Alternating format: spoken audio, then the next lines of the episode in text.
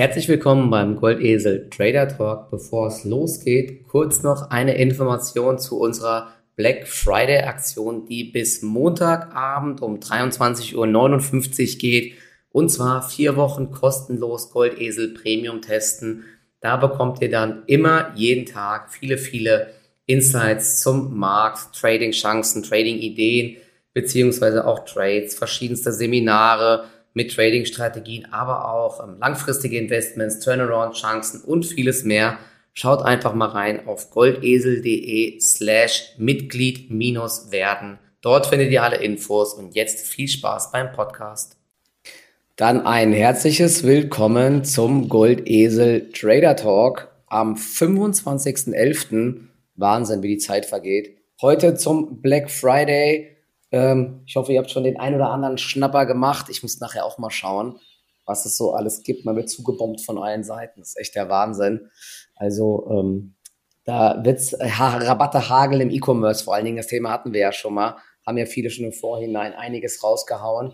Ja, wir haben ein paar Sachen natürlich zu einzelnen Aktien, zum Gesamtmarkt und auch, wie es jetzt weitergeht bei uns bei Premium mit der neuen Struktur. Ich sage aber erstmal äh, kurz noch den Disclaimer. Alles, was wir hier sagen, sind natürlich keine Kauf- und Verkaufsempfehlungen, sondern immer nur unsere Meinung. Bitte selbst entscheiden, was ihr damit anfangt. Ja. Und da sage ich doch mal ähm, Servus Marc. Ähm, vielleicht erstmal ganz kurz zum äh, Gesamtmarkt. Wir hatten ja, nee, wir hatten am Dienstag ja den ähm, das Live-Trading, auch da hatten wir auch schon ein bisschen was gesagt. Der DAX ist ähm, stark wie ein Stier, stark wie ein Bulle, oder? Das ist schon der Wahnsinn. Ja, grüß dich, Michi. Ja, die Stärke ist wirklich unverkennlich, also richtig krass. Ähm, man hat jetzt auch gesehen, in der ein oder anderen Aktie, also es wird irgendwo, und es war in den letzten Tagen schon echt mal wieder so ein bullisches Marktumfeld, schöne Konsolidierungsformationen, teilweise wurden nach oben verlassen, Aktien haben an den Folgetagen Anschlussgewinne generiert, ja, ist mal wieder vielleicht so ein Vorgeschmack oder so ein kleiner Ausblick, wie es in bullischen Phasen eben sein kann. Also die Stärke ist halt echt unverkennlich.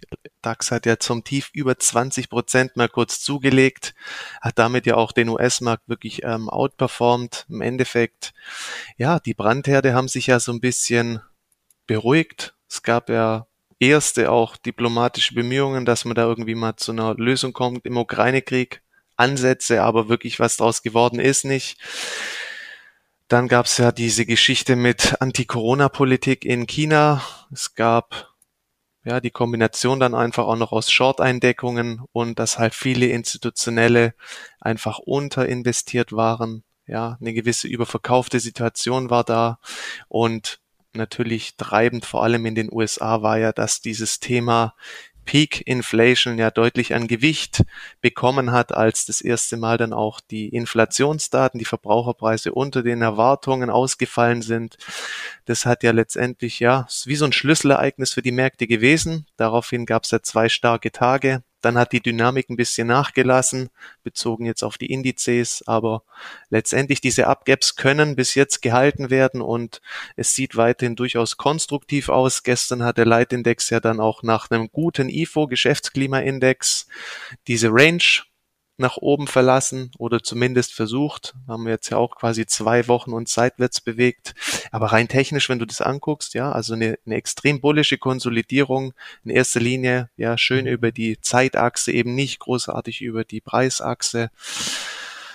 Sehr, sehr stark alles. Natürlich muss man jetzt auch ein bisschen aufpassen. Ich gucke da immer gerne auch auf diverse Einzelaktien. Man sieht heute auch erste Ansätze von Korrekturen die jetzt laufen, nachdem ja, Einzeltitel jetzt über zwei, drei oder vier Tage sich auch stark nach oben entwickelt haben. Und ja, muss man ein bisschen wieder auch vorsichtig werden, vielleicht auch kurzfristig. Ich meine, heute für kurzer Handel in den USA. Volumen wird relativ dünn sein. Langes Wochenende. Gestern war Thanksgiving. Da waren die Börsen ja eh geschlossen. Aber in der Tendenz dürfte es unterm Strich, glaube ich, weiter freundlich bleiben, bis dann nächste Woche ja, alle wieder zurück am Desk sind und es dann auch was, ja, einfach wieder bisschen mehr Schwung reinkommt. Woche drauf ist ja dann die Fettsitzung. Und es gibt wieder ein paar wichtige Termine. Ich weiß gar nicht, was nächste Woche ansteht, aber. Gibt noch ein paar Quartalszahlen, glaube ich, von Quartalszahlen so auch. Nachzüglern, Z-Scaler und so weiter, CrowdStrike, aber. Also in der ja. Tendenz spricht mehr jetzt für einen freundlichen Wochenausklang. Ja, die Trends sind aufwärts gerichtet und solange die, diese Stärke da ist, solange diese Tendenz, diese freundliche da ist, da sollte man auch nicht groß dagegenhalten. Ja, ich finde es halt so krass, ne, dass der, also wie die Stimmung noch vor einigen Wochen und Monaten war, es hieß ähm, eventuell Stromknappheit, ähm, kalte Wohnungen und äh, weiß Gott, was man gedacht hat, was mit dem Markt passiert, Deindustrialisierung und äh, Abschaltungen von ganzen Industrieanlagen. Ja, und jetzt guckt man auf den Markt und äh, ja, eine brutale Rallye einfach. Da sieht man halt echt, ähm, dass, dass man sich nicht von dieser negativen Stimmung immer leiten lassen darf oder dass, wenn diese negative Stimmung so Richtung einem Peak geht, dass dann der Markt eben doch eine Erholung spielt und Jetzt kommen ja zuletzt auch schon einige gute Meldungen, du hast es ja gesagt. Also das Thema Inflation äh, scheint sich zu beruhigen. Die Energiepreise gehen ja deutlich zurück. Die Lieferketten stabilisieren sich und auch allgemein die ganzen äh, Kennzahlen zuletzt, die waren ja alle besser als erwartet. Und selbst in Europa wird jetzt kein riesiger Einbruch mehr erwartet, sondern eben nur eine milde Rezession. Und ja, dementsprechend, ich glaube, das hat der Markt halt wirklich eingepreist. Was halt wirklich für mich ein ganz großes Fragezeichen weiter ist, kannst du vielleicht mal kurz deine Meinung sagen. Also es gibt ja jetzt, ähm, die UBS hat es heute gesagt, Morgan Stanley hat es gesagt, die Bank of America hat es gesagt, JP Morgan hat es gesagt, dass sie zwar mit den nächsten Wochen, das haben sie vor einigen Wochen gesagt, also vielleicht jetzt noch bis Anfang Dezember mit einem freundlichen Markt rechnen, vielleicht geht es ja sogar bis Weihnachten, aber dass dann eben dann der ganz, ganz große Rücksetzer kommt und äh, wir nochmal neue Tiefs machen Richtung 3000 im S&P. Ne? Und das wäre natürlich schon krass, wenn es da nochmal so heftig rappelt, weil eben die Berichtssaison sehr, sehr schwierig wird. Und ja, das denke ich sogar auch, dass die Berichtssaison schwierig wird. Die Frage ist halt, ähm, wie stark wird der Rücksetzer noch, wenn alle, quasi wirklich alle großen Vermögensverwalter damit rechnen und sich wahrscheinlich auch dementsprechend positionieren. Ja, das Hauptproblem ist ja, dass weiterhin sehr viel Geld an der Seitenlinie ist. Alle sind wegen dieser ganzen geopolitischen Lage und ähm, der Stimmung sehr, sehr vorsichtig, haben Absicherungen, haben Shorts laufen oder haben einfach Cash. Ja, und äh, man hat so das Gefühl, äh, ja, eigentlich will ja jeder in den Markt, aber jeder wartet jetzt trotzdem eher auf den Rücksetzer. Aber die Frage ist, kommt dann dieser massive Rücksetzer überhaupt, wenn alle darauf warten? Ja, ist halt echt so. Also ich glaube, die Aufwärtsbewegung wurde auf jeden Fall getrieben von Short-Eindeckungen und halt, dass viele Marktteilnehmer massiv unterinvestiert waren.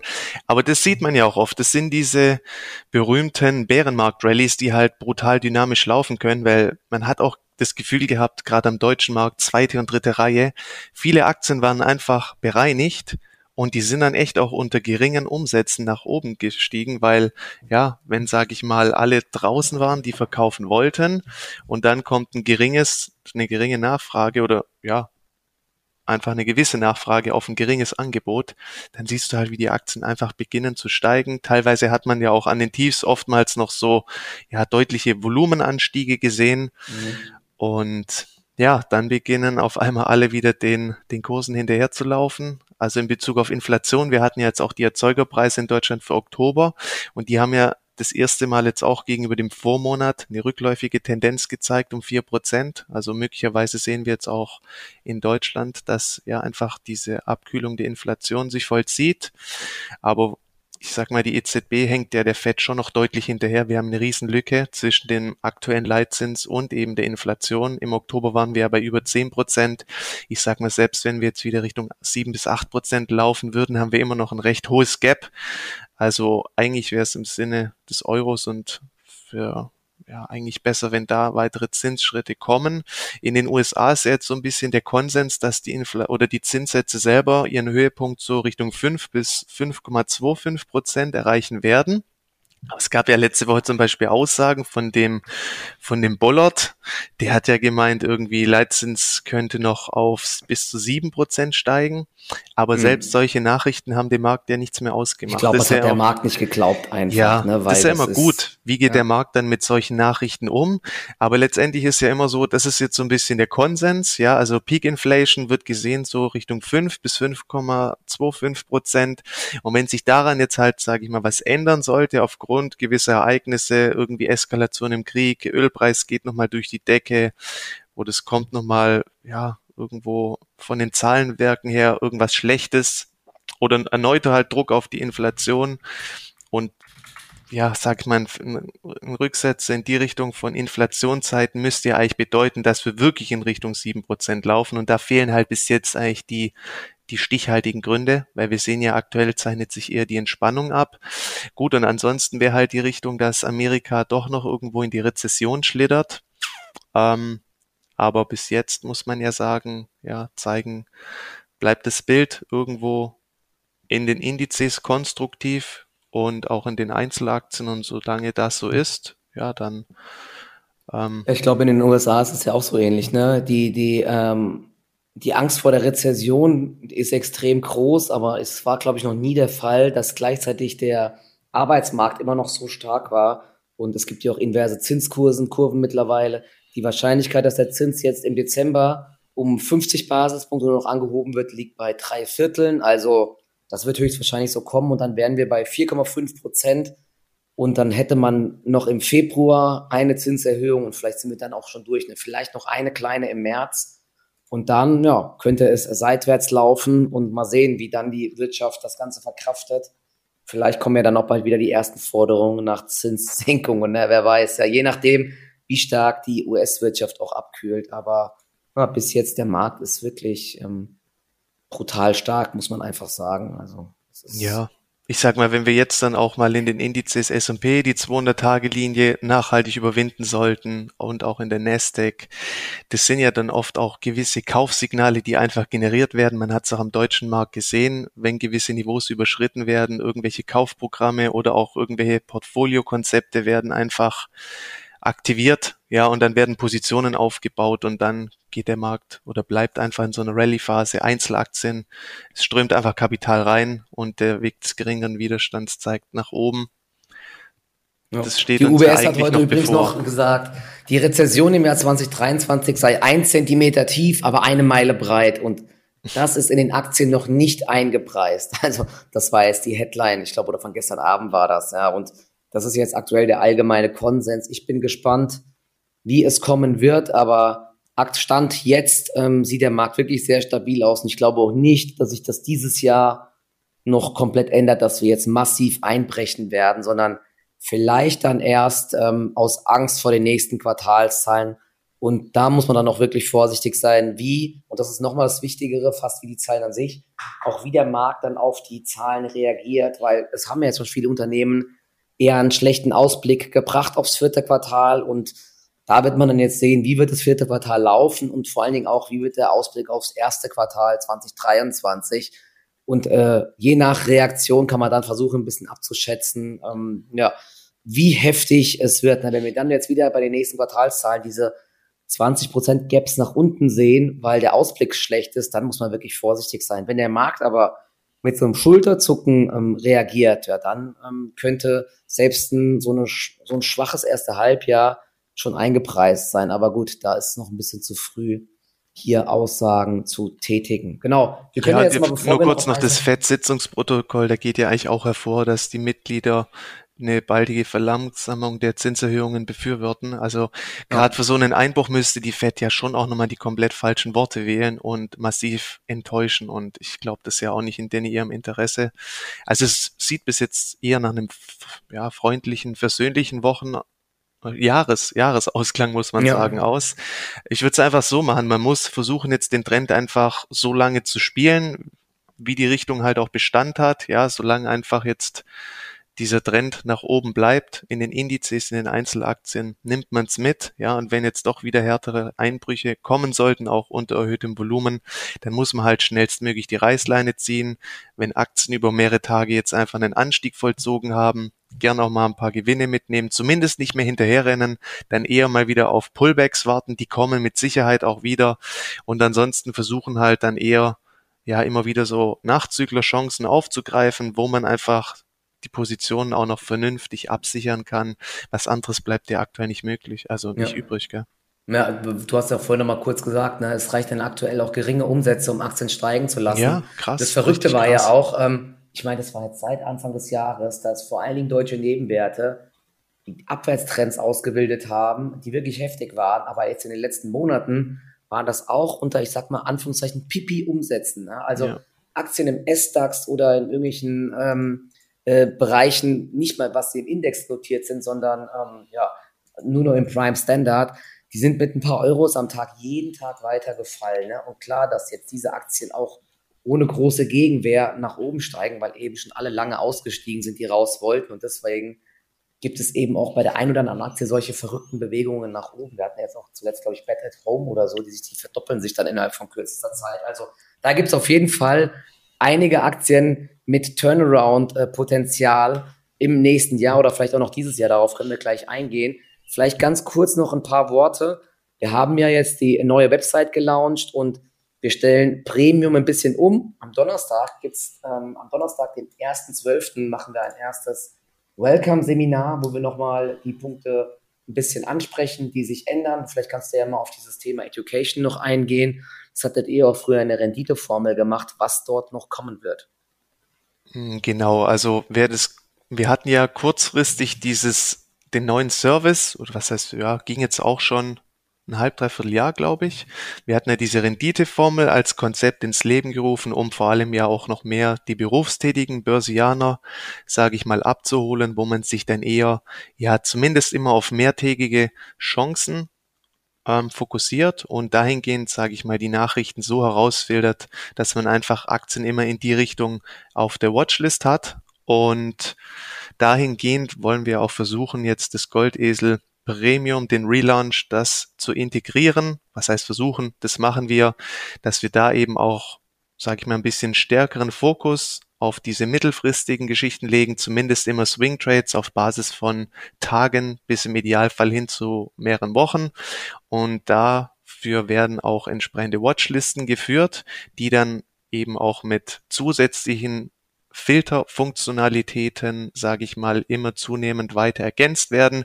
Also die Basis ist eigentlich immer, es sind gewisse Kurslisten bei Aktien, die irgendwo positiv überrascht haben, die wir selbst auf der Watchlist haben, sei es jetzt US-Markt, sei es der deutsche Markt. Und dann kann man diese Titel zum Beispiel auch ja perspektivisch nach Trendthemen sortieren, irgendwo nach Trendstärke, dass man der, wo sich selber auch gerne ein bisschen ähm, ja, sage ich mal, seine eigenen Handelsentscheidungen trifft, aus eigenen Trading-Ideen, aus eigenen Setups heraus. Der hat da schon mal eine ganz gute Basis.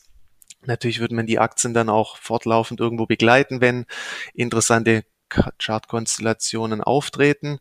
Und ergänzend wird dann auch immer, ja, angedacht war ja jetzt auch der Donnerstag, weil Donnerstag ist eigentlich ein ganz guter Tag. Viele Konjunkturnachrichten, die werden noch mittwochs veröffentlicht, so dass man donnerstags eigentlich ja ganz gut dann das Ganze nochmal einordnen kann. Und ja, donnerstags genau 19 Uhr wird es dann immer ein Live-Seminar sozusagen geben mit Aufzeichnung, dass man sich das auch rückwirkend anschauen kann. Und da wollen wir natürlich auch ein bisschen die Interaktion fördern, ja, sage ich mal, die Hotstocks der Woche besprechen, interessante Aktienstories. Es wird gewisse Specials geben, wo man dann ja auf entsprechende Trendfolgestrategien zum Beispiel eingeht oder auch mal näher auf ähm, Trading Tools wie zum Beispiel TradingView, ja so ein bisschen die Basics herausarbeiten. Ihr könnt mit uns in Interaktion treten, uns Fragen stellen und da können wir auch immer so ein bisschen aus dem Nähkästchen plaudern, ja, so ein bisschen ähnlich wie hier, aber man kann einfach noch mehr zeigen, natürlich auch mit Plattformen oder auch mal auf ein paar konkrete Trades eingehen, die man noch am Laufen hat, die gut über die Woche gelaufen sind oder die eher schlecht gelaufen sind. Ich denke, ja, es ist eine ganz sinnvolle Ergänzung zu dem, was eh schon besteht. Ich meine, der diese die ganzen Trading-Ideen auf Intraday-Basis, dafür gibt es ja auch Discord, aber man stellt ja auch jetzt schon täglich entsprechende Trading-Chancen vor, bezogen auf den aktuellen Tag, aber eigentlich auch immer mit der Perspektive, dass die über mehrere Tage durchziehen könnten. Da gab es ja in den letzten Tagen auch ein paar schöne Chancen, die sich abgezeichnet haben. Und genau nächste Woche, am 1. Dezember Donnerstag, gibt's dann die Vorstellung. Ja, da ist Christian dann auch vom Urlaub zurück mit dabei. Und da gibt's dann auch noch weitere Details, würde ich sagen. Jupp, genau. Und dort wird dann auch nochmal das neue Depot vorgestellt, wie wir das versuchen ähm, genau. umzusetzen. Genau. Also da könnt ihr euch drauf freuen, genau. Mhm. Und äh, wie gesagt, ich habe es ja gesagt, ne, es gibt verschiedene Möglichkeiten, nach Trades Austausch zu halten. Relative Stärke, spezielle Stories, besser als erwartete Quartalszahlen oder größere Turnaround-Chancen, was vor allen Dingen jetzt äh, meiner Meinung nach interessant wird, nachdem sich die Stimmung hebt und positive Nachrichten dafür sorgen, dass Aktien, die vielleicht 90 Prozent verloren haben, eben sich auch wieder verdoppeln können. Und ja, wir können ja vielleicht mal jetzt noch ein paar Aktien durchsprechen, die interessant sind. Was hast du noch so alles im Blick aktuell oder wo bist du vielleicht sogar noch gerade im Trading Depot dabei? Hm, genau, es wurde ja eine Frage zum Beispiel gestellt zu Uso Software. Darüber hatte ich ja gestern schon geschrieben. Die haben jetzt eigentlich ordentliche Zahlen geliefert, die Prognose für das Gesamtjahr konkretisiert. Und wenn man sich die Aktie halt mal selber anschaut, dann hat die ja noch gar nicht wirklich jetzt eigentlich profitieren können von dieser Gesamtmarkterholung, würde ich es bis jetzt mal noch betiteln. Ja, noch keine Trendwende. Und ja, die Reaktion infolge der Zahlen war dann gestern eigentlich schon recht positiv. Ich halte auch hier erstmal weiter an der Position fest, weil ich mir auch sage, wir sehen die Tendenz gerade, ja, wenn Aktien entsprechend gebeutelt wurden und sie bringen dann auch entsprechend ordentliche Zahlen. Bei Init war es ja ähnlich. Ja, die Zahlen waren echt gut und wenn man sich schaut, wo die Aktie noch zu Jahresbeginn stand, wo sie dann letztendlich runtergeprügelt wurde, auf welche Niveaus. Kurze Zeit später gab es hier noch eine Auftragsmeldung, dann kam Volumen rein. Also man hat hier gesehen, klare institutionelle Akkumulation. Und dann ging es nach oben. Das Muster haben wir bei einigen Titeln zuletzt jetzt gesehen und in das Raster passt die USO-Software eigentlich auch ganz gut rein. Erwartungshaltung jetzt erstmal kurzfristig, ja, so Richtung 22 Euro traue ich der durchaus zu. Kann natürlich auch bis Jahresende so sich Richtung 24 Euro, das wären so die ja, kurzfristigeren Ziele. Einfach aufgrund jetzt, dass hier man wieder ein bisschen positiver in die Zukunft schaut, nachdem jetzt letztendlich einfach auch die Fakten auf dem Tisch liegen und die Aktie hier in Erwartung noch nicht wirklich viel gemacht hat, einfach dahingehend eine interessante Nachzüglerchance fundamental begründet. Es können jetzt erstmal auch keine neuen Hiobsbotschaften über den Ticker kommen. Ähm, das gestrige Tagestief bei 1855. Das sollte aber letztendlich jetzt halten. Das ist für mich dann auch mein Absicherungsniveau. Und solange das nicht unterschritten wird, versuche ich an der Position festzuhalten, wenn jetzt, sage ich mal, nicht ein kompletter Umschwung am Gesamtmarkt ähm, sich vollzieht, sondern einfach diese Trends intakt bleiben. Wie, wie genau. machst du das denn allgemein mit den mit deinen Stop-Niveaus? Setzt du die dann äh, in dem Bereich, wo dann ein News-Impuls kam, wenn der unterschritten wird, gehst du raus oder an charttechnischen Marken oder ähm, hast du da noch andere? Oder nach Prozenten einfach? Oder wie machst du das? Also interessant ist vor allem halt, wenn irgendwie neue Informationen reinkommen, gerade vorbörslich irgendwie sind starke Zahlen im Spiel, dann sage ich mal, der Eröffnungskurs ist ja so der erste Moment, wo die Börse dann ja auch darauf reagieren kann und diese Niveaus haben schon eine gewisse Signifikanz. Also ich sag mal, bei Teamviewer wurde zum Beispiel dieses Opening Gap nach den Zahlen ja dann doch nochmal unterschritten. Manchmal ist es halt so, Teamviewer bleibt eine schwierige Aktie, aber grundsätzlich will ich dann eigentlich schon auch sehen, wenn ordentliches Volumen hinter den ersten Anstiegen waren nach den News, dass diese Niveaus dann irgendwo auch halten. Ähm, wenn man jetzt konkret mit einer USU-Software von der spricht, klar, das ist ein relativ marktenger Wert und da muss man sich halt bewusst machen, die Aktie kann auch mal ganz kurz schnell einen Dip machen in der Größenordnung von einem Euro und sich dann aber recht schnell wieder berappeln. Also hier arbeite ich eher ungern mit festen Stops. Ich habe dann einfach gewisse Alarme im System meistens, also wenn ich am Desk bin, dann sowieso verzichte ich gerne auf feste Stops, wenn es das nicht jetzt um eine ganz neue Position halt, ähm, handelt, wo ich jetzt klar sage, okay, hier Breakout gehe ich long und Vortagestief, das muss einfach halten. Wenn das reißt, dann bin ich hier sofort raus. Da packe ich gerne noch mal einen festen Stop rein. Aber wenn es auch darum geht, so ein bisschen eine Story zu spielen aufgrund von News, ja, dann habe ich dann wie gesagt, jetzt im Bereich des gestrigen Tages tiefsten Alarm auch mal so Richtung 200-Tage-Linie bei 1910, um zu gucken, hey, was passiert hier? Gibt es vielleicht irgendwie doch nochmal eine negative Nachricht? Und allgemein für die weitere Verwaltung ist halt auch immer so ein bisschen das Gesamtdepot maßgeblich, mhm. also davon abhängig. Ja, wenn ich gewisse Gewinnpuffer habe, kann ich einer Aktie einfach mal ein bisschen mehr Luft geben. Manche Titel benötigen Geduld. Gerade in bullischen Phasen lohnt es sich auch den Titeln einfach ein bisschen mehr Zeit zu geben.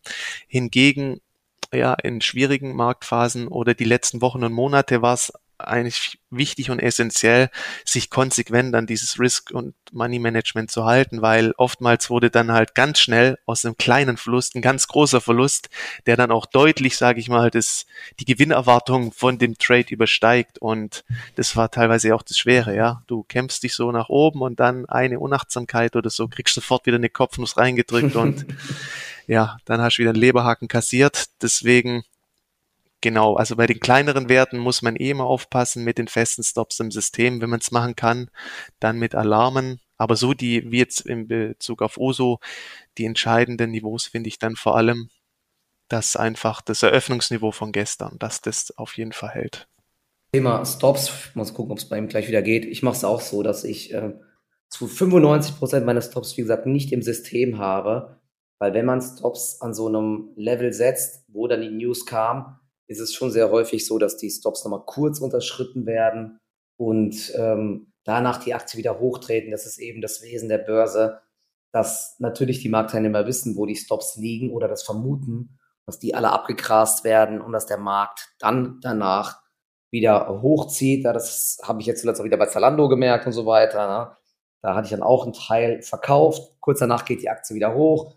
Das hat es mir fast schon gedacht, aber so ist es dann eben. Trotzdem muss man natürlich schauen, wie der Marc gesagt hat, je nachdem, was der, äh, was das Depot macht, das eigene, das unter Druck gerät, dass man dann weiter Cash aufbaut, weil am Ende zählt doch das, ähm, äh, der Kapitalerhalt und vor allen Dingen in so einem Jahr wie heute darf man nicht zu lange Geduld haben mit Position, weil man ansonsten eben völlig überrollt wird und das ist dann ganz gefährlich. Genau. Ja, teilweise sind es auch echt fiese Nummern. Ich meine, du hast, wann war es vorgestern, wenn du dir auch wieder die Action bei Nemetschek anschaust, ja, ich meine, die, Vor der, die Vorlage war, dass ja Autodesk Zahlen geliefert hat. Die gut drei Zahlen waren eigentlich ordentlich. Allerdings beim Ausblick hat man leicht enttäuscht. Man hat hier immer schon so eine leichte Korrelation beobachten können. Ja, zwischen Autodesk, Nemetschek sollte das Ganze natürlich nicht überbewerten. Aber dann hast du auch gesehen, die Aktie war mehrere Tage schwach. Dann hat sie nochmal diese letzten lokalen Tiefs rausgenommen, ja, quasi auch nochmal einige Leute irgendwie auf, der, auf dem falschen Fuß erwischt. Und dann kam ja sofort die Abweisung von den Tiefs unter recht hohem Handelsvolumen. Und das sind halt auch oft immer sehr interessante Einstiegssituationen. Ja, wenn du halt siehst, die Vorstöße aus einer beschleunigten Abwärtsbewegung heraus, die werden halt richtig verweigert. Ja, dann gibt's nochmal kurz dieses, diesen Volume Peak und dann dreht die Aktie halt in die andere Richtung. Börse ist teilweise echt gemein. Ähm, deswegen muss man aufpassen, gerade im Bezug auf die Stop-Platzierung und ja, immer mal wieder sind das halt auch schöne antizyklische Chancen.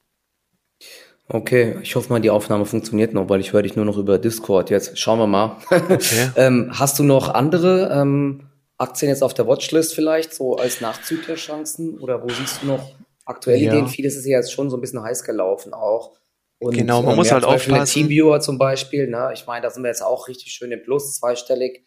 Ähm, da überlege ich auch jetzt mal äh, Gewinnmitnahmen eher nochmal zu ma machen.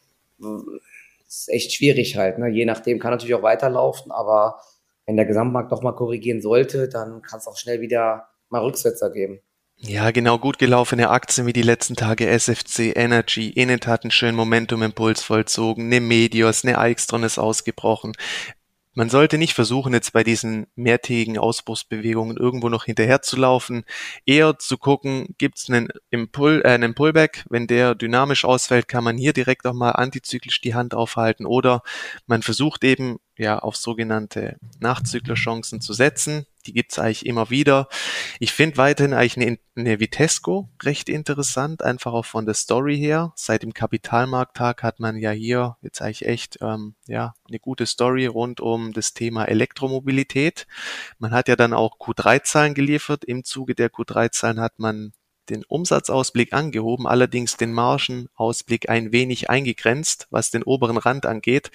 Und seitdem ist die Aktie, ja, irgendwo unter Druck, hat jetzt das 50er Niveau erreicht. Ich hatte ja auch schon geschrieben, wenn dieses ähm, letzte lokale Tief von Anfang November rausgenommen wird und dann quasi nach dem Prinzip wie bei Nemetschek, es geht kurz drunter, aber man sieht dann im Chart auch die sofortige Abweisung und dann setzt so diese Gegenreaktion ein.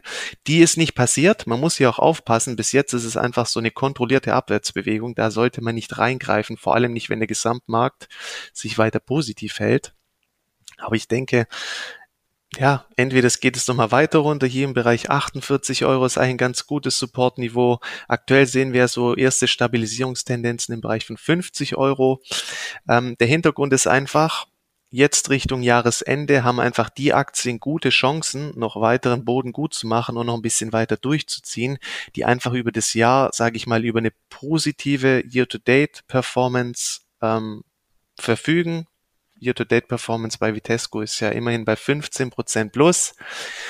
Ähm, die Indizes waren ja an der Spitze mit über 20 Prozent im Minus. Die Aktie hat frühzeitig, sage ich mal, die Trendwende eingeleitet und ja, Window Dressing ist ja auch einer der Effekte, wo sich dann gerne ja Institutionelle zum Ende des Jahres mit den Aktien noch schmücken, die einfach gut gelaufen sind, um gegen ihren Kunden gut dastehen zu können.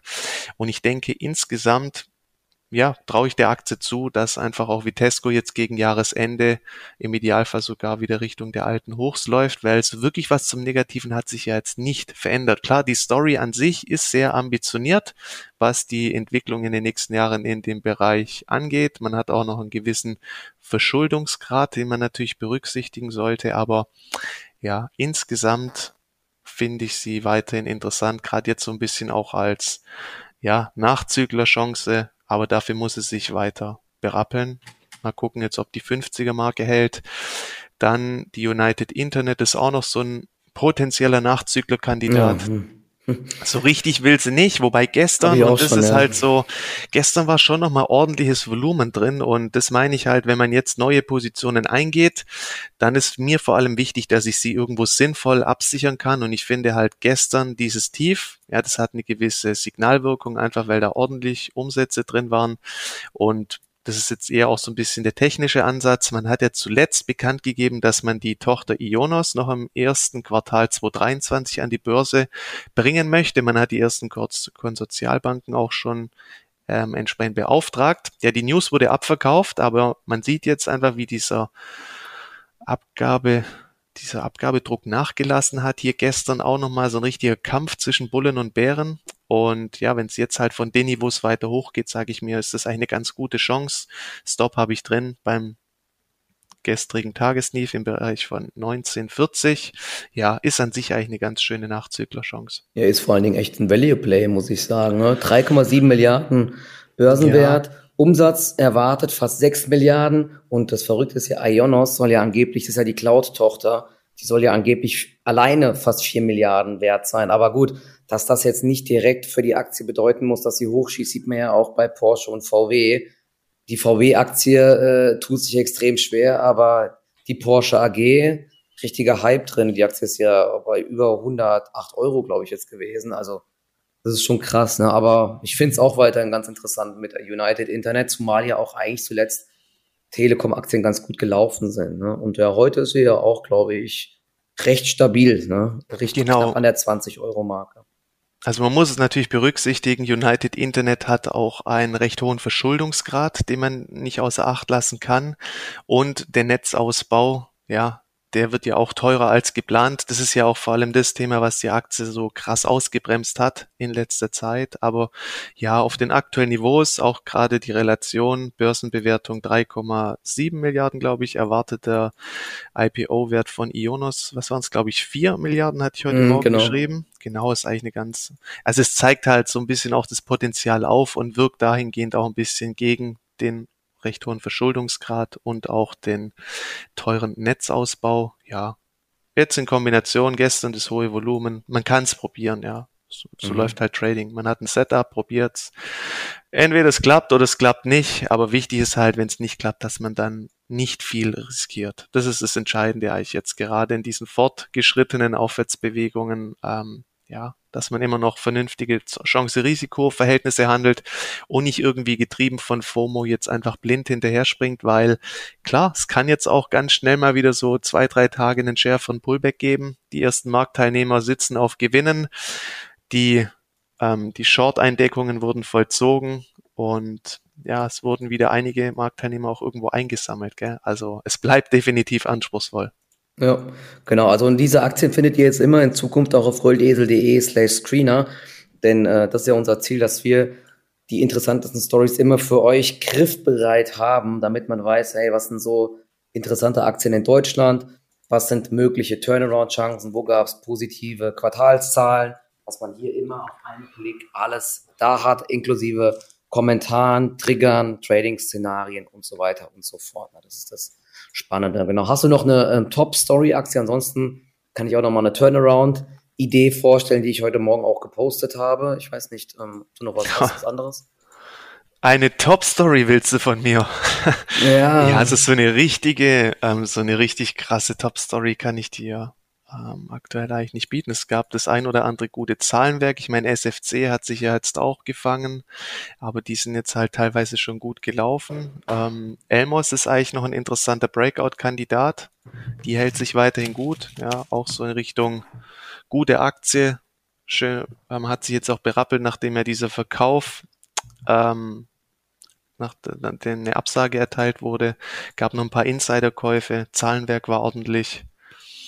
Ähm, Compo Group gab es heute noch News, dass ja. man ähm, die Zusammenarbeit mit SAP im Kliniksektor plant. Das ist auch noch so ein potenzieller Nachzügler. Man hat ja gesehen, also zum einen gab es überraschenderweise die Prognosesenkung, aber vieles ist einfach auf Umf Auftragsverschiebungen zurückzuführen. Mit den endgültigen Zahlen gab es dann auch nochmal diese schwache Eröffnung.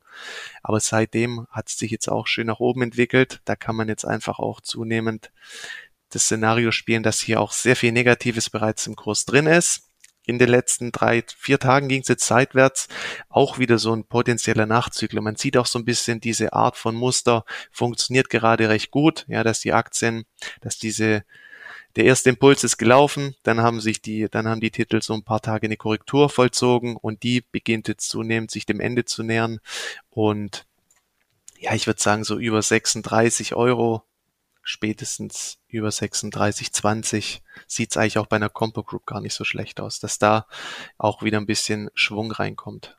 Ja, und der Bereich 35 wäre dann, glaube ich, für mich auch ein ganz gutes Stop-Niveau. Das hatten wir heute genau. Morgen schon mal gepostet. Genau. Und das ist halt ja ganz interessant, ja. News-Impuls kommt, Aktie hat sich schon ein bisschen erholt, kleiner Rücksetzer. Und hier kann man halt mit einem Stop, der nur drei, zwei, drei Prozent entfernt ist, auf Schlusskursbasis würde ich es auch bei der Aktie machen, weil ansonsten fliegt man auch schnell mal raus kann man sowas eigentlich immer mal testen. Ne? Und dadurch hast du eigentlich unterm Strich immer ein ganz gutes Chance-Risiko-Verhältnis, meiner Meinung nach. Vor allen Dingen im aktuellen Umfeld klappt das eigentlich ganz gut. Genau. Und ansonsten, ich ähm, will nochmal ein, zwei ähm, mögliche interessante Aktien für Turnarounds vorstellen, beziehungsweise noch ist es vielleicht sogar ein bisschen früh dafür, aber mal auf die Watchlist setzen. Ich hatte es heute Morgen gepostet, bei Westwing gab es ein Aktienrückkaufprogramm, was verkündet wurde. Und das ist zwar nicht so riesig groß, aber man muss natürlich auch immer schauen, wie viele Aktien laufen überhaupt hier so jeden Tag ähm, über den Tresen, also über die Börse. Und Westwing ist wirklich eine extrem marktenge Aktie. Und das ist auch so ein Beispiel, die ist über Wochen und Monate ohne Umsätze runtergegangen. Und ist es jetzt so, dass die halt auch ohne große Umsätze wieder steigen kann und könnte sogar auch noch weiter steigen, denn es werden bis zu 600.000 Aktien jetzt gekauft bis 31. März 2023 und da bei der Aktie halt unterm Strich oft nur paar tausend Aktien pro Tag gehandelt werden, ist das natürlich schon relevant. Ich gucke mal gerade, wie viele es heute jetzt zum Beispiel sind. 10.000 hm, Aktien sind es jetzt heute und das, obwohl diese Meldung kam. Also das ist schon echt der Wahnsinn. Aber die Spreads sind auch sehr groß. Im Orderbuch sind sehr wenige Kauf- und Verkaufsaufträge drin. Also es ist nur was für ähm, hartgesottene, sage ich mal, weil eben auch ähm, ja, die Zahlen zuletzt sehr, sehr schwach waren. Man hat ein ich glaube, mittlerweile einen zweistelligen Umsatzrückgang. Man macht ja E-Commerce, vor allen Dingen Möbel und Accessoires. Und da gab es diesen riesigen Corona-Hype. Die Aktie hat sich vervielfacht und dieses Jahr eben wieder alles verloren. Aber, und das ist das Positive, man hat noch eine hohe Cash-Position.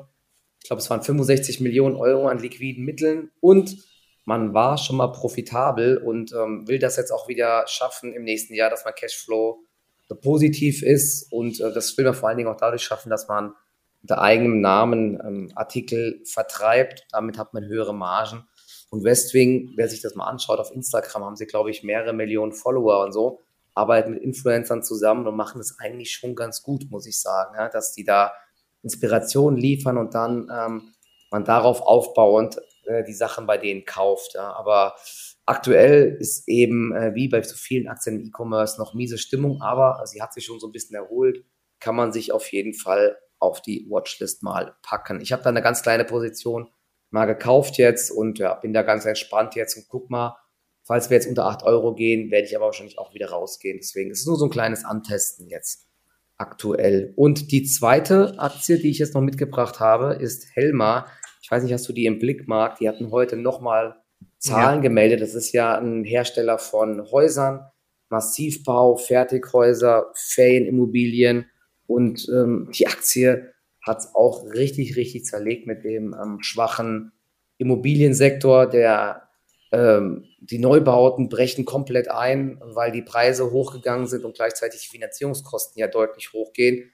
Und jetzt hat man nochmal die Prognose für den Vorsteuergewinn gekappt heute. Ähm, jetzt ist so das Spannende, wie, wie, wie schlimm reagiert die Aktie heute noch? Ich muss mal gerade mal schauen.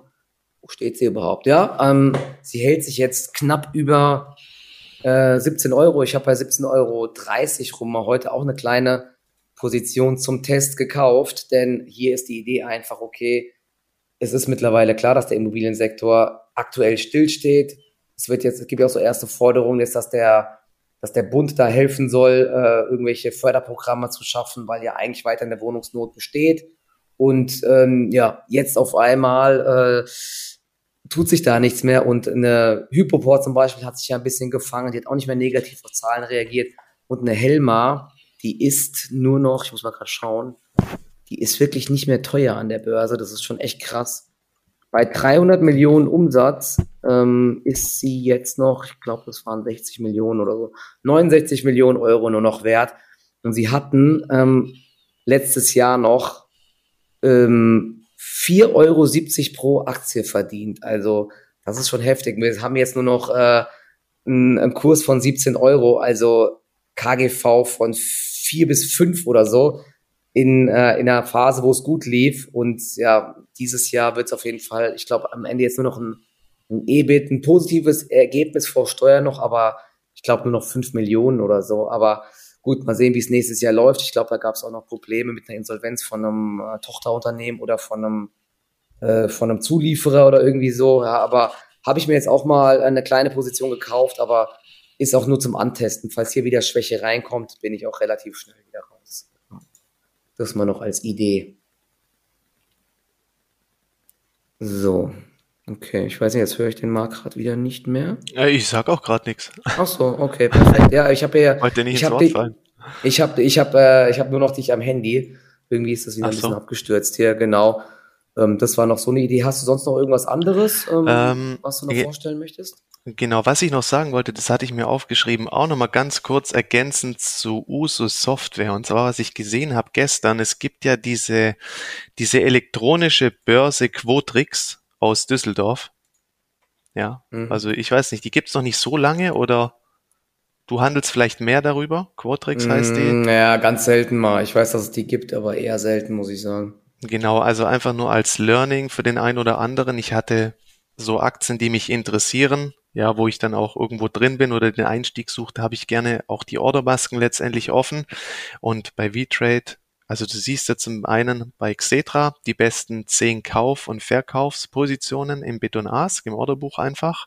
Und dann hast ja noch die ganzen anderen Börsen, die dort aufgelistet sind. Und ich habe halt gesehen, über Quotrix wurde die Aktie gestern sogar kurzfristig bei, Moment, bei 21,60 Euro gehandelt und da gingen 180 Stück über den Ticker.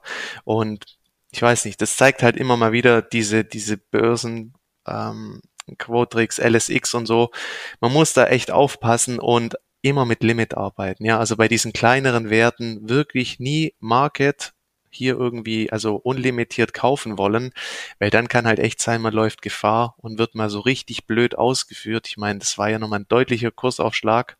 Wenn man schaut, warte, wo ging die Aktie gestern aus dem Handel? Wo habe ich sie? Also das Hoch war Xetra bei 2030 und bei Quotrix wurden halt bei 21,60 ging noch 180 ja, Stück über drüber und nur da für euch, passt da auf, arbeitet mit Limits, sonst lauft Ja, halt dasselbe halt hat man ja auch bei Lang und Schwarz teilweise. Also richtig krass. Man ja. Muss man auch aufpassen, genau. was da passiert teilweise. Nicht schön. Ähm, immer bei Nebenwerten gucken, Limit. welche Börse den besten Preis hat und dann genau immer nicht irgendwelche blinden Anfragen, sondern Limits setzen, dass da nicht irgendwelche ganz bösen Überraschungen kommen, weil genau. ich habe auch schon das ein oder andere Verrückte erlebt, ja, und was dann teilweise für Ausführungen kommen, das, das ist schon echt äh, mies, genau. Spricht eigentlich schon fast dafür, dass man ein paar Lucky Verkaufsorders reinpackt, ja.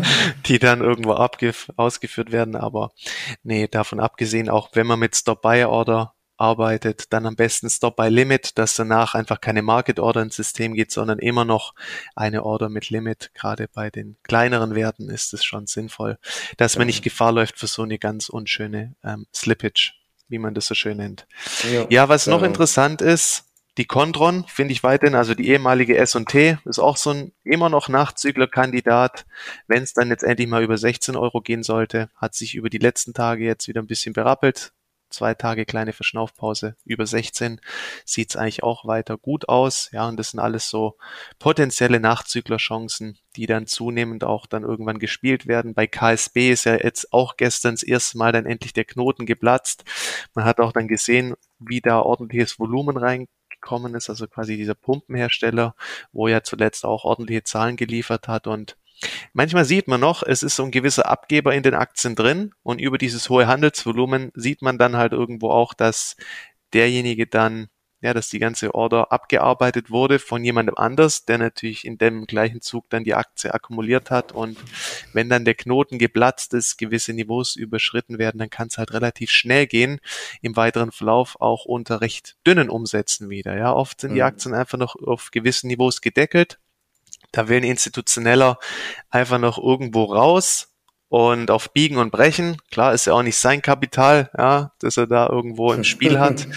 Und wenn diese Orders dann weg sind, kann es oft schnell gehen. Ich meine, bei Juniper hast du auch gesehen, das ist halt oft diese kurzfristige Irrationalität der Börse. Gell? Eigentlich hat es keinen Sinn gemacht, dass die Aktie da einfach noch diese starken Anstiegstage vollzogen hat. Aber wenn da einfach ein oder ein paar Schwergewichte in Schieflage kommen mit ihrer Short-Position und die müssen eindecken, die können halt das Bild kurzfristig einfach extrem stark verzerren. Ja. Und das ist halt immer so dieses, an der Börse ist nicht zwei plus zwei gleich vier, sondern fünf minus eins und das minus eins muss halt manchmal echt aushalten können und beim Shorten ist es halt extrem gefährlich, weil nach oben hin, wenn du Short bist, potenziell sind die Verluste halt nahezu unbegrenzt. Ähm, also ja, wenn man da was macht, eigentlich auch immer mit klaren Bezugsmarken arbeiten und am besten ja, und vor allen Dingen bei, bei Unipa zum Beispiel, da habe ich, die habe ich ja auch short gehandelt erfolgreich. Also solche Sachen, die vorbörslich laufen, wo man immer nur kurz drin ist, sowas poste ich bei uns in meinem Trading-Chat in Discord. Aber genau, dafür ist genau, Discord auch gemacht. Da gibt es auch viele dort, gute Inspirationsquellen von ja. anderen Leuten. Also doch. Da, wenn du, aber wenn du dort halt mit einer normalen Positionsgröße reingehst bei Unipa und ich meine, die Aktie schwankt irgendwie 20 Prozent vorbörslich, das ist, das, das kann man nicht machen. Da verliert, wird man direkt Nerven verlieren und riesige Verluste machen. Da muss man die Positionsgrößen halbieren oder ich habe die sogar geviertelt oder sowas, ne? weil äh, ansonsten, ich meine, wenn die Aktie dann auf einmal direkt, du, du gehst short und die steigt direkt 20, 30 Cent weiter und du bist direkt irgendwie 5% im Minus nach ein paar Sekunden, dann müsstest du ja direkt die Reißleine ziehen und deswegen kalkuliere ich das halt vorher ein, dass ich das hoch nicht treffe, dass ich dann ein bisschen entspannter bin und ähm, schaue dann einfach mal, weil diese Bewegung war natürlich irrational und da war ich mir relativ sicher, dass die Aktie auch wieder zurückkommt. Aber es kann natürlich auch sein, dass die am Tageshoch schließt, ja, und dann muss man trotzdem halt bereit sein, die Verluste erstmal zu kassieren. Aber dementsprechend muss man da halt viel, viel, viel vorsichtiger sein unterm Strich und Positionsgrößen viel kleiner wähle. Das mache ich aber auch grundsätzlich beim Short-Selling, ne? weil der Marc hat es gesagt, ähm, das Ding, wer weiß, na, was passiert. Auf einmal steigt die kurzfristig auf 15 Euro oder so und du hast äh, das Doppelte von deinem Einsatz verloren. Das ist, ich habe das ja alles schon mal miterlebt, auch mit GameStop. Es passiert einmal alle paar Jahre, aber wenn es passiert, dann bist du eben zerlegt. Ne? Das ist wichtig, dass man jede noch so verrückte äh, Börsenphase und Kursreaktion am Markt überlebt. Ne? Denn in ein Ding, die ich nach ein paar Jahren umhaut, dann ist nichts gewonnen gewesen. Das ist ganz, ganz wichtig. Ja, korrekt. Genau, super. Okay, ja, perfekt. Dann haben wir doch wieder schön was abgefrühstückt und genau, wir freuen uns dann, wenn es nächste Woche richtig losgeht. Und ja, sage ich Dankeschön und noch einen schönen Freitag. Bis zum nächsten Mal. Ciao, ciao. Bis nächste Woche. Ciao.